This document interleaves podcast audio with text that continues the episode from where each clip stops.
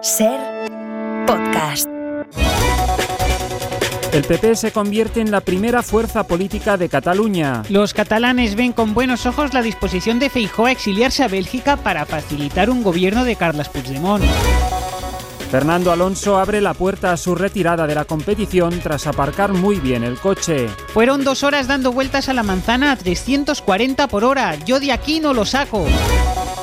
El Papa Francisco confirma que el abrazo de Milei no fue consentido. Lo del piquito, francamente, me sobró, añade el pontífice.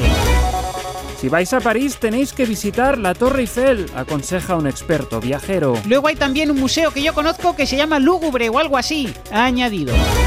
La policía no renovará el DNI a las personas que no hayan cambiado sustancialmente. Hay que revisarse, no es posible tener un DNI de 2024 si uno sigue anclado en 2001, cuando aún se salía con Marisa, señala interior.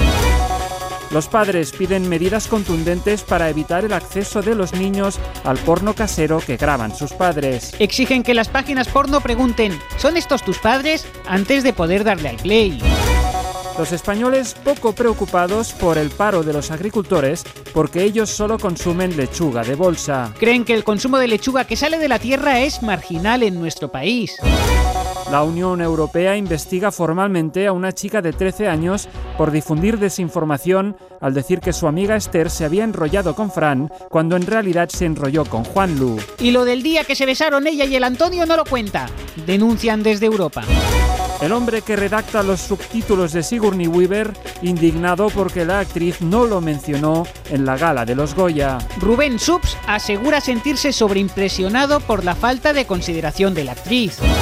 Un oculista pregunta a un paciente cómo se ve en 10 años.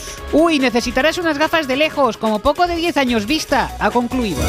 Para no perderte ningún episodio, síguenos en la aplicación o la web de la SER, Podium Podcast o tu plataforma de audio favorita.